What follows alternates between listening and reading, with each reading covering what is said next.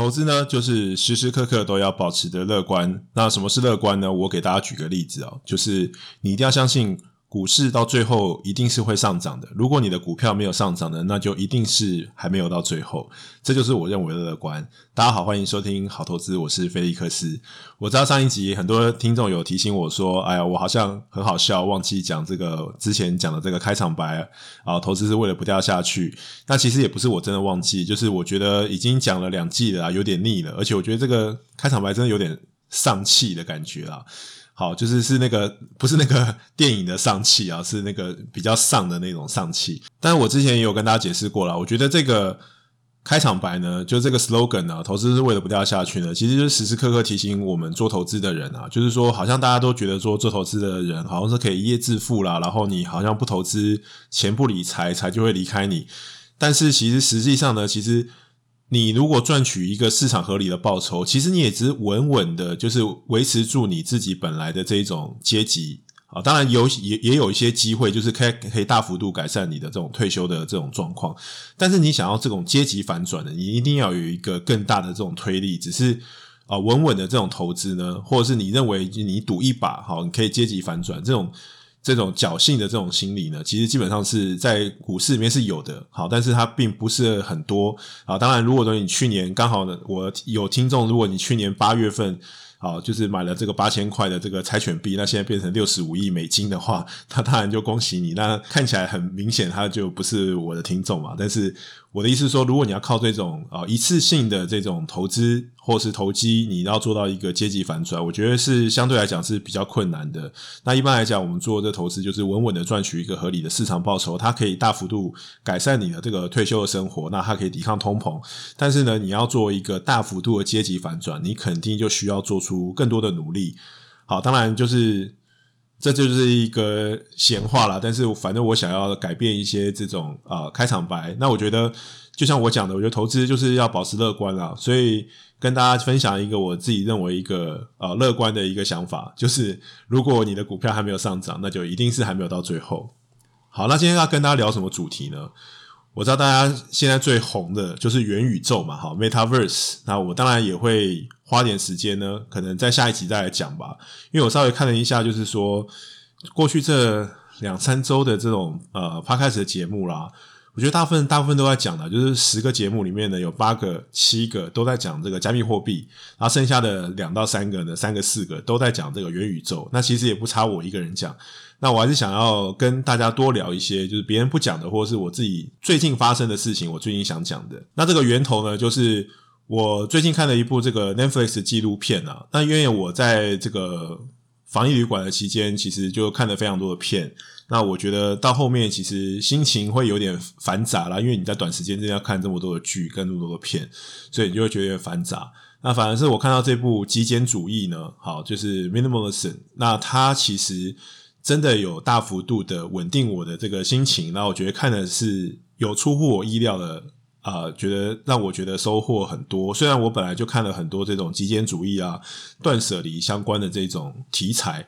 但是我还是蛮推荐大家去看这个啊 Netflix 上面有的这部纪录片，就是极简主义。那他在这里面其实他讲的东西非常的多，哈，包括他自己。崇尚的这一种信仰，就是说他要减少大幅度减少他生活所需的东西。那这个东西也不是说你就要极简到零，而是说你要舍弃那些你平常不需要的东西或不需要的空间，而且你可以大幅度的减缓你这种财务的需求，因为你可能会为了这个杂物，你需要赚更多的钱，那你就要为更这些杂物有更大的空间去摆设它，那你就要买更大的房子啊，种种的。那我相信大家看过很多这种类似的书，那有讲到这些。但他在这里面呢，他也有提到，就是呃，包括一些像冥想啊，或者是我觉得有一些呃，我觉得很不错的一些概念，那都有助于帮助呃，如果你现在是属于一个比较低潮的状态，或是你觉得人生是一个比较混乱的状态的话，我都觉得这是一个很不错的片子。即使你人生很顺遂，但是我觉得。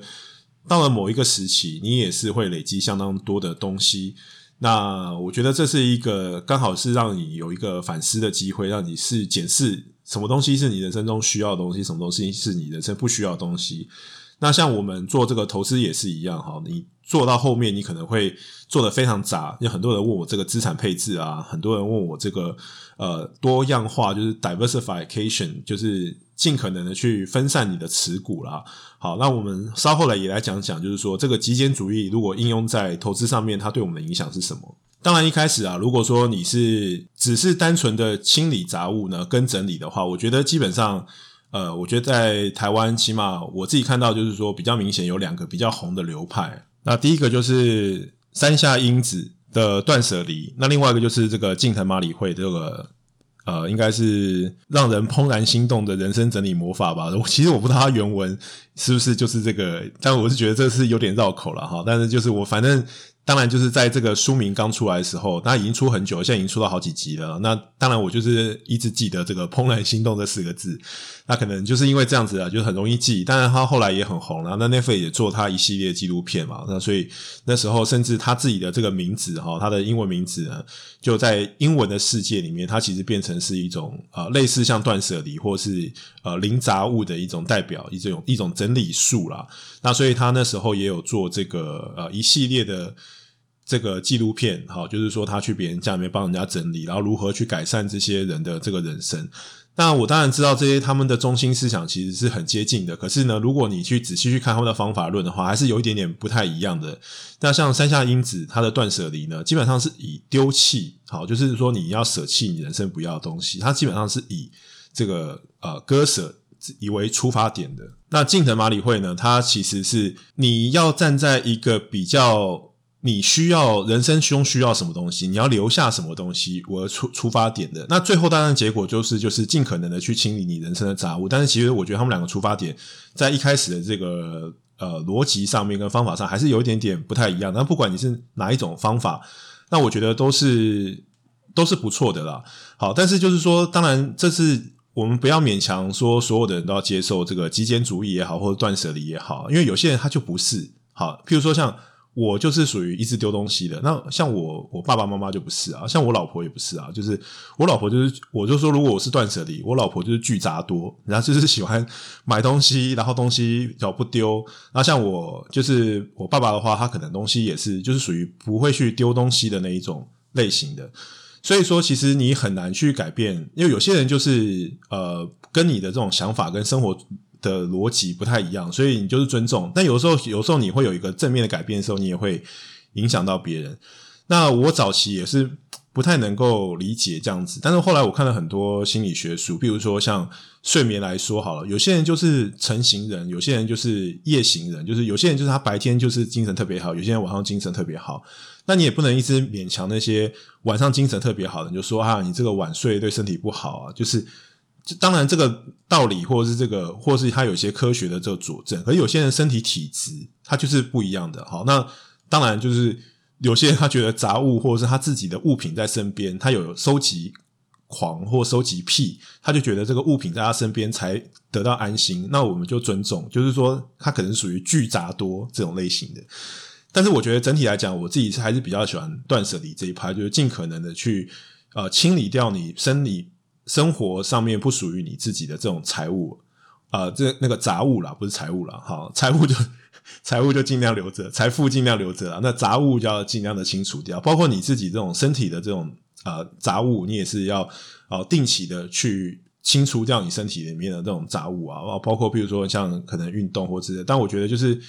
像我就是很难做到啦，但是我觉得就是尽量去做，我觉得就是基本上你。如果一直有一个比较正向循环的话，就是对你自己呃在思考上面或者是在做事上面都会有比较有效率，都也都会思考比较好。那我这边很简单的简单的介绍一下整理的方法啦。那我自己是比较偏向近藤麻里惠的这个流派的，就是说，因为丢弃这种东西，你要花东西时间是非常大的，因为你是。呃，你必须要去想。那你想的时候，有时候这个东西既然在你身边，它肯定不是没有原因的，它可能有一些情感或有一些历史的意义在。所以你要丢弃它，你就得花费非常多的时间。它其实对你来说，相对来讲是比较痛苦的。那如果说你站在一个就是说我只要留下什么东西的想法去想的话，我觉得相对来讲就是比较容易的。因为有时候你会觉得说你舍不得丢，但是呢，如果说我的东西，譬如说我的我的衬衫啊放在这边，那我只留那个我最想要的二十件，就我只要挑我要的二十件，而不是想说这件我要不要丢的时候，我觉得相对来讲是比我要丢掉剩下的，也许还有二十件，就是剩下的二十件要丢掉来得容易得多。就是选择我要留下的二十件，比起我要丢掉，选择要丢掉哪二十件是比较。就是来的来的简单的多了，就是我觉得选择自己想要留下来的好，所以说我觉得那个基本精神就是说，你应该去设想一个你理想中的生活是什么样的，然后呢，为了这样子的目的呢，你需要多少的物品？那这个多少物品跟你本身的储存的空间有关系。譬如说，你衣橱就只能储存二十件衬衫，那当然就是你的总量就是控制在二十件，那多的。比如说，你多买一件，你就必须要舍弃掉一件，这样让你的总量维持在一个固定的位置。那我觉得这是第一个基本的精神，就是你必须要去思考你要留下什么东西。那第二个呢，就是你必须要把所有东西都放在一起思考。因为我觉得很多的这种介绍整理术的，他会告诉你说，我一天丢一样东西，或者是我一天整理一个空间。但是其实我觉得整体来讲，这是还是相当的费耗费心力的。好，比如说你有很多的书，你这个书可能散布在不同的房间，你应该是把所有的这个书呢都放在一个空间去做思考，而不是说啊这个房间的书我整理完之后再整理下一个房间的书。你应该是把所有整理书放在整理，然后我挑出我最想要的一百五十本。好，我曾经拥有大概七百到八百本书，我就是慢慢的精简到大概只剩下大概一百一百五十本，因为我还是有套书啊。那那个套书其实真的很难。精简，譬如说像我有这个金庸的全套的这个小说，那这个这就三十六本嘛，这是非常难去做取舍，不太可能说我丢掉其中两三本啊。那像有一些真的，我自己唯一能割舍的就是说，如果它本身虽然是同一个作者的，但是也许不连贯。譬如说有些作者我很喜欢，我可能他所有的书我都买了，但到最后可能发觉我只喜欢看他的小说，那他的散文我就可能就舍弃掉。啊，最后可能就是我自己做了一些原则去做一些舍弃，当然，就这个原则呢，就是你们自己定的。但关于整理的方向呢，我觉得还有非常多的这些秘诀。那我也建议大家，就是说你们可以多看类似这种整理的书。我觉得其实对你们自己去提升你们工作的效率也好，或者是呃让你的这种生活感觉更好，好，我觉得其实这都是一个很好的投资。我常常讲。投资是为了让你的生活变得更好嘛？其实我觉得，如果说你花点小小的这个心力呢，去整理，在这个过程之中，我觉得看到你自己所有东西都变得比较井井有条，然后没有任何的杂物，这个本身的过程，我觉得它也是有一种疗愈的效果。好，这可能比起你的这个之前我讲这个铺床来的更进阶一点，就是当你人生遇到低潮的时候，我觉得这是一个很不错的方法。那回到投资上面来说的话，我觉得。有一些人啊，可能会问我一些资产配置的问题啊。说真的，我不太是资产配置的专家啦，而且我觉得我的资产配置其实蛮不健康的。如果大家真的有兴趣的话，也许我找个机会再来聊一下这个话题。那我有推荐问我的这些听众呢，然后一些我觉得蛮实用的一些书啦，关于资产配置的。那我自己个人资产配置其实非常大部分是着重在股票的投资上面。那当然也是因为我自己没有那么多资产所需要配置嘛。我相信很多问资产配置的，他可能想要是一个很均衡的方配置的方式。那这时候你可以买一些就是股债平衡的基金啊，或是有一些目标到期的，它就自动帮你去做这种再平衡或配置好的。但是大部分的人呢，其实并没有那么多的资产去做配置。当然，就是说如果你要只偏向某一个方向，好，比如说我全部都只放在股票，或只放在房地产或什么的，就是把杠杆开到爆，我觉得那都不是一个。很好的一个方式啦，但是就是说，选择你自己适合你自己的这个年纪、风险承受度的这种配置，其实就是一个相对来讲是比较好的。但是你不用想说你要去做太分散的投资，好，因为真的第一个就是说，你做了太多的这种呃不同的这种资产类别，AC class 的这种分散，你所需要花的心力很大，因为每一个资产类别都是一个很耗费心力的事情，譬如说。呃，加密货币啊，然后股票啊，然后本来传统这种货币外汇啦，然后呃房地产啊，就每一个投资都是一门学问。那不可能，我们每一个人都很精通这每一样。就是说，你可以做一些呃稍微的配置，但是呢，呃，我们真的没有到这么大的资产所需要去做这么大分配。因为所谓的分配，就是因为你有几个原因。第一个就是你可能要避免你自己过度集中在某一个资产类别的风险，或者是你可能会担心说，你希望这个透过呃不同的。资产的这些负相关性去抵消相关的这些风险啊，都有可能。就是你可能有各式各样不同的目的去做资产配置，但是呃，我自己是没有办法呃给出一个非常好的建议，所以才会介绍一些我觉得不错的书啊给这些听众啊。但是呃，话说回来，就是说。呃，在股票投资上面的话，也有很多人会说，我这个股票要做非常分散的投资哈，在学理上面来讲，的确是这是一个减缓风险的好方法。但是，首先你要做分散型投资的时候，你要必须了解这件事，不是说你买十档股票就比你买三档股票来的风险来的低哦。因为假如说你，譬如说你十档都买航海王哈，不就是说你从散装一直买到货柜，跟你买三档都只买三档这个。航海王的股票哈，其实这个意思是差不多的，就是说它还是并没有分散掉，因为它其实都是同样的一个产业。那当然就是说我们在讲这个分散的时候，还是比较多一些不同产业的一些配置。那另外就是说，其实你要去做非常分散的投资，它同样分散掉了你的报酬率。那我是觉得就是说，我们是不应该就是说你要单压一只股票啦，但是你也不能过度的分散。譬如说我可能。呃，长期持股会维持在十档，好，也许最多不会超过十五档，但通常可能就是在五档。通常我会持有到十到十五档的时候，代表的状况是我其实没有什么看法，我觉得每一档都有机会，那我就是属于一个适当的状况。但是如果说我持有五档的话，就表示我头脑很清楚，我知道我自己在干嘛。那同样的，就是如果你今天持有到五十档的时候，那当然就是它绝对具有一个相当程度的分散作用。但是你可能并不知道你自己要什么，你也不知道你自己在干嘛。我真的觉得，如果你真的要持有五十档的话，那你不是就买台湾五十就好了吗？或者是你就买一些这个指数型或市值型的这种 ETF，它就可以做到你所想要做的这个事情，你还不用去做这些调整啊，或再平衡啊，或是剔除这些成分股这种比较复杂或者是比较繁琐，甚至可能每个月都要做比较乏味的工作，所以就是。我认为，就是说，如果你要做到极度分散，其实你可以直接持有这个 ETF 就好了。如果你今天是决定要做主动投资的人，你当然还是对于这个未来或对趋势，你本身是需要具备一些看法。那我觉得这个持股呢，你可以做一些产业类别的就是分配，但是呢，你不能过度的分散。好，那所以说。回到我们讲到这个断舍离，我觉得就是说，不管投资也好，或是你这个自己的账户、你自己个人的财务也好，你到最后呢，你还是要回到中心点，就是说，你要留下那些最赚钱的投资，然后你要留下那一些你真正想要的那些股票，或是你真正想要追求的那些趋势。那这个就是你要去时时刻刻去检视这些事情。那如果你有你只是考虑说，哎，我这个股票就是。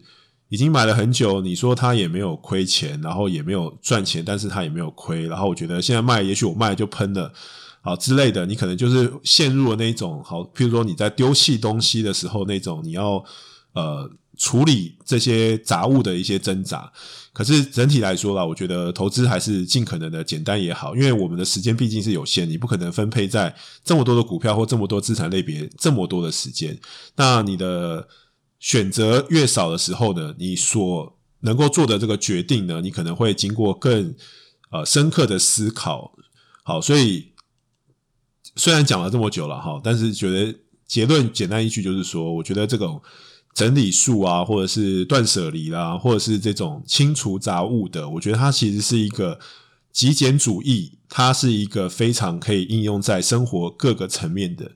啊，可能大到了从你的人际关系，然后到你的投资，小到到你房间里面的杂物，好，你自己生活物品的摆放，我觉得好，这个这个方向，其实我觉得都是我自己个人还蛮推荐的一个方向。所以，当你如果觉得这个现在的这种状况啊一团乱，财务也是一团乱的时候，我觉得不妨站在这种呃极简主义的角度，好，再去彻底的去审视你自己的这个投资组合。尤其我们现在也慢慢要进入年底，要挥别二零二一年了。我觉得，在这个大扫除之余呢，我觉得我们的这个财务啊，或者是我们的投资，也需要做一些比较大规模的这个整理跟清理，然后尽可能让你的这个投资的目标是很明确的，你自己所要投资的这个趋势也是很明确的。然后那些不必要的那些杂七杂八的这些股票或投资啊，我觉得可以做一些适度的清理。我觉得可能也许对。你们在提升绩效上面，或者是在平常的这个时间上面的花费呢，可能会更具有效率一点啊。我就是今天想跟大家分享，当然就是一个非常很简单的东西，但是即使我看了十几本这种极简主义的书啊，或者是什么生活简单的这种书，它里面有教你非常多方法，甚至一些整理的哲学，但是时不时我觉得我们在做很多事情的时候，都会忘记这些事情，所以。当我每次看到这些重复的内容的时候，我觉得也是不断的在提醒我自己。那因为看到这些内容，我也想到，也许我在这里讲这些内容，好，如果不管你们在什么样的状况之下听到这些内容，也许对你们也有一些帮助呢。这是我今天想要跟大家分享的内容。那如果你觉得我今天内容还不错，不要忘记了，好，五星订阅加分享。那我是菲利克斯，那我们就下一集见喽，拜拜，Love and Peace。